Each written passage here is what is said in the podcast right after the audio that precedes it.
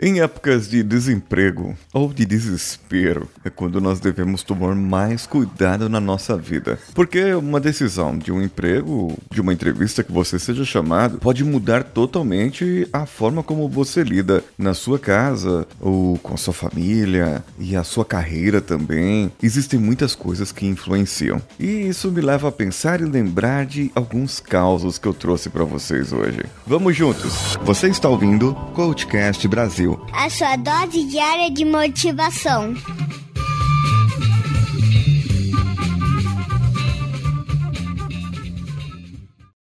Antes de começar aqui, eu quero dizer que nós estamos em atraso com os episódios de papo com os ouvintes. Houve um problema nosso aqui, é um problema técnico que o Danilo está enfrentando, teve problema com a sua internet e tudo mais, e ele não está conseguindo o tempo necessário para editar esses episódios que são um pouco maiores. Mas já estamos para corrigir isso e semana que vem voltará a série com os episódios gravados com os papos dos ouvintes. Bem, indo para o episódio.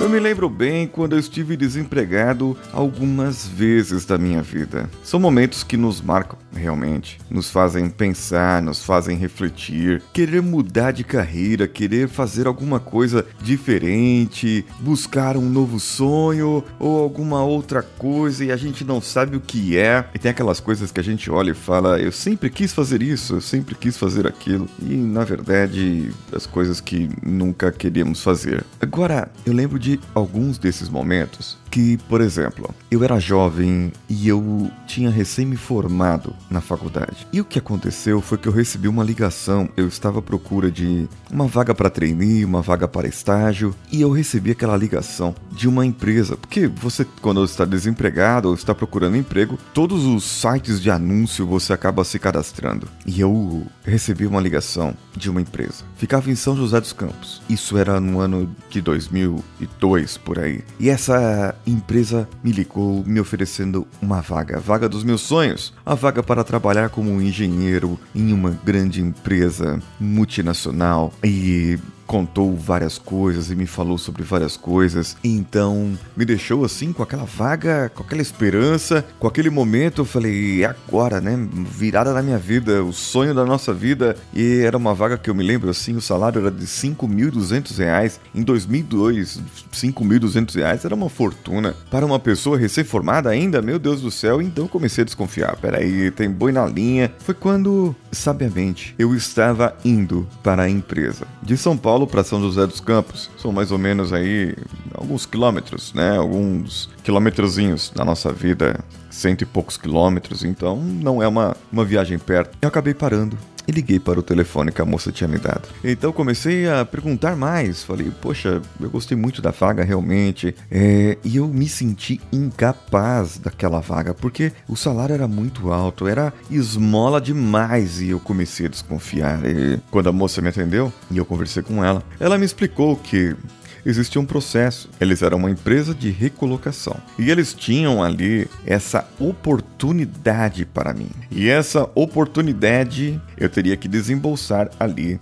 2.600, ou seja, metade daquela daquele salário. Eu teria que desembolsar esses R$ 2.600, poderia pagar R$ 1.300 e depois os outros R$ 1.300 mais para frente. Mas aí eles iriam me preparar e depois que me preparassem, era assim Sim, eu me lembro bem das palavras dela. A moça falou assim: Veja bem, Sr. Paulo, o senhor irá participar desse processo e nós vamos te preparar para que o senhor esteja preparado 95% dessa vaga. Então, 5% só vai depender de você. O meu medo era realmente esses 5%. Porque não importa os outros 95%, o que ela iria me fazer ali em uma sessão? Não existe preparo. Hoje eu sou coach, eu sei que para fazer um preparo não é assim de uma hora para outra e pronto, hipnotiza o camarada e eu sou hipnólogo, eu sei do que eu estou falando. Não, não, não existe mágica nesse assunto para se preparar uma pessoa para uma entrevista, para uma recolocação. Existem muito mais coisas ali. E eu acabei declinando, eu falei, não, obrigado, eu não vou, deixa pro próximo trouxa. Ah, que pena, senhor Paulo. Nós vamos ficar aqui com o seu currículo e qualquer coisa a gente te liga, tá? Até hoje não ligou, claro. Essa foi uma experiência. Uma outra experiência foi uma empresa de autopeças multinacional, peças brancas, como chamam, fábricas de peças brancas, que são as empresas que fabricam componentes para as grandes montadoras. E essa empresa me chamou ali em Santo André, era um escritório. Na verdade, o escritório não era em Santo André, era na região central de São Paulo. O escritório de RH deles. Eu entrei, era um andar muito legal, muito bonito, tudo bem. Entrei ali, várias pessoas trabalhando. Entrei numa sala onde o recrutador foi falar comigo. Existia ali também um outro, é, uma outra pessoa ali na sala e eu achei tudo ali muito bem organizado. E ele falou: Nós somos da empresa X. Ele falou o nome da empresa, não lembro qual o nome da empresa. E essa empresa está situada no endereço tal, aqui nessa região de Santo André. Era uma região industrial, divisa de Santo André com São Bernardo. E eu ali, muito empolgado, o camarada falou: é do lado ali do mercado, é, do mercado do trevo e não sei o que e tal. E foi dando os pontos de referência, dando credibilidade àquele assunto. E eu ali ludibriado. E eu tenho aqui a vaga e a vaga é para tantos mil reais. Eu não lembro se era seis ou sete mil. Sei que foram alguns anos depois. E mesmo assim era um salário bem grande, bom. Até hoje, sete mil reais é um ótimo salário. E aí eu ali empolgado, claro, quero a vaga. E ele falou: Nós temos que fazer uma documentação. Eu acho que o seu currículo é bom para a vaga. E nós temos que fazer essa documentação hoje. Você trouxe seus documentos hoje? Eu falei: Eu trouxe meu RG e meu CNH. Não, não, eu preciso da sua carteira profissional. E eu acho até que eu já contei esse caos aqui, mas vamos lá de novo. E ele pediu minha carteira profissional. Eu falei: Não, não trouxe. Eu preciso ir na empresa, pedir baixa. Ele falou: Então, é, aguardo você então para você trazer aqui na segunda-feira. Só que hoje nós vamos fazer o seu PPRA, que é um não sei o que, que é, um negócio de, de, psicológico lá, tecnológico de não sei o que. Eu esqueci o nome da sigla. Mas era um PPRA,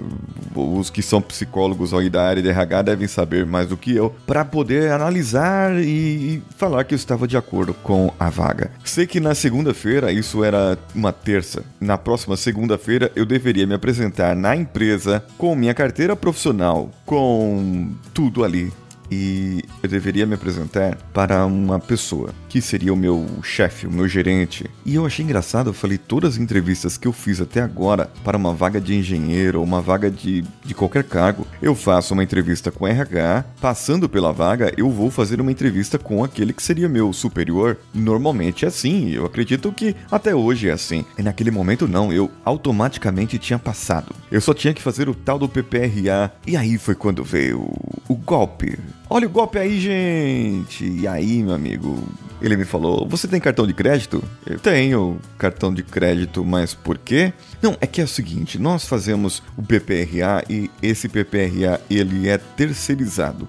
Nós temos aqui né, nesse prédio, no décimo andar, temos uma moça psicóloga que é parceira nossa e ela faz esse tipo de serviço. E a empresa paga metade e o candidato paga a outra metade. Como você passou na entrevista, a gente não faz isso para quem não passou na entrevista. Então, como você passou na entrevista, você vai automaticamente lá fazer esse PPRA e ela aceita cartão de crédito. Então você passa o seu cartão, eu vou passar os seus dados para ela e você sobe lá e já paga no seu cartão de crédito e tal. Aí eu falei: não, peraí. Eu preciso primeiro pedir demissão na minha empresa. Eu preciso primeiro fazer um monte de coisa, um monte de etapa, para depois fazer isso aqui. Ok, muito obrigado e eu vou fazer o seguinte: amanhã eu volto. Então eu saí e lembrei de um amigo meu, Cândido. Cândido, se você estiver me ouvindo, eu sei que você é de Mauá, por aí, eu estou por aqui. O Cândido era um amigo meu que trabalhava, um engenheiro, que trabalhava em autopeças naquela região. E ele conhecia Raimundo e todo mundo e todas as empresas ali da região e muitas coisas, porque ele estava muito tempo nesse ramo. E eu liguei para ele e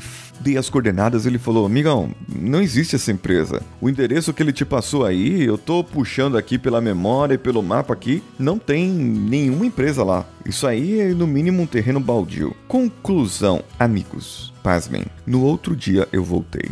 não tinha mais ninguém lá. O andar tinha sido desativado. Mais tarde, houve notícias no Jornal Nacional, SPTV e todos os jornais que existiam algumas empresas fantasmas de RH aplicando golpes como esse. E é justamente naquele ser que está desempregado às vezes, desesperado ou querendo mudar de carreira, que essas empresas vêm querer aplicar um golpe. Isso é muito complicado para nós, é uma coisa muito difícil para nós. Mas eu quero contar um último caso.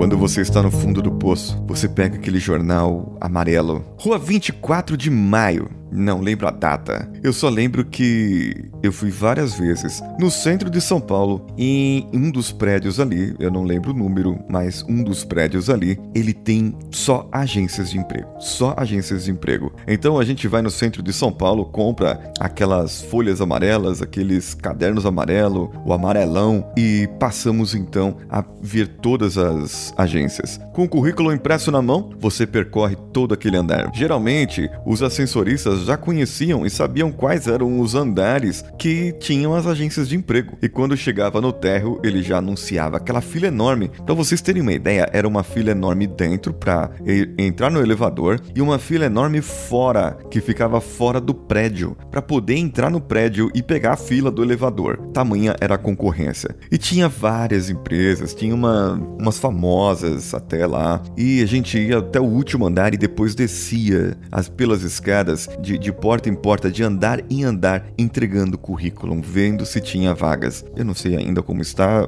ainda deve ou deve estar até pior agora nesse momento. E o que aconteceu foi que em uma dessas vagas que fui achado ali, falou: tem uma vaga aqui, vaga de vendedor, consultor de negócios uma vaga boa, né? O nome, consultor de negócios, ele é um nome chique para vendedor. Embora o consultor de novos negócios realmente exista, que não é um vendedor, ele é um consultor realmente. E acontece que eu fui para essa vaga. Chegando ali, era um prédio velho do centro de São Paulo. Daqueles elevadores que tinha as treliças, sabe que você fecha manualmente assim, só parece em filme de terror.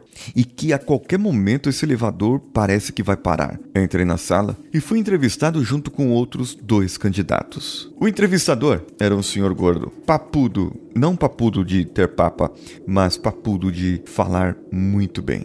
O camarada ele convencia as pessoas. Ele era o camarada que acreditava no seu produto, pautado na lei, pautado nos recursos, pautado que ali qualquer pessoa que recebesse multa na cidade de São Paulo e perdesse a carteira, ela poderia recorrer àquele recurso, mas ela não saberia como recorrer ali no Detran para reaver a sua carteira. Existiam muitas brechas na lei. E sim, a vaga era para vendedor de recursos de multa. Salário que o seu sonho permitir. Um detalhe é que nessa sala meio escura, com a iluminação meio decadente, em que as paredes eram de madeiras e na, numa das janelas tinha aquele ar-condicionado barulhento que parecia o Chevette 76 que meu pai tinha em 92. Sabe aquele barulhão? A gente já sabia que ele estava chegando de longe. Quando eu era criança, eu já sabia: o papai tá chegando, o carrinho tá vindo lá longe,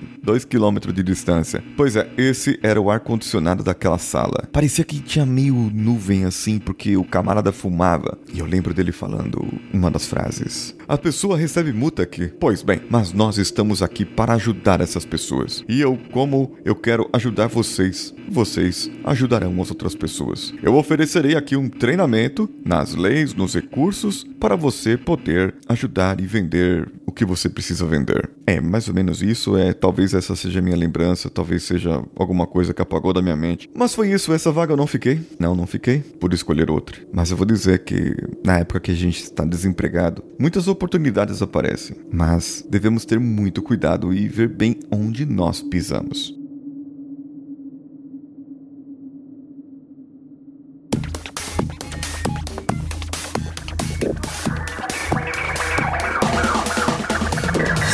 Faça como Bess, B-E-S-S, do Pará, que comentou lá no iTunes conteúdo diário revigorante. E o Renan F comentou também: Obrigado, Paulinho, por compartilhar a sua sabedoria diariamente. Espero que cada dia mais pessoas descubram o Coachcast. Abração e boa sorte na jornada. Muito obrigado e estou esperando, como eles fizeram, o seu comentário e o seu compartilhamento com os cinco amigos para que você possa concorrer ao coach com reprogramação mental. É até o final dessa semana. Também pode ir lá no contato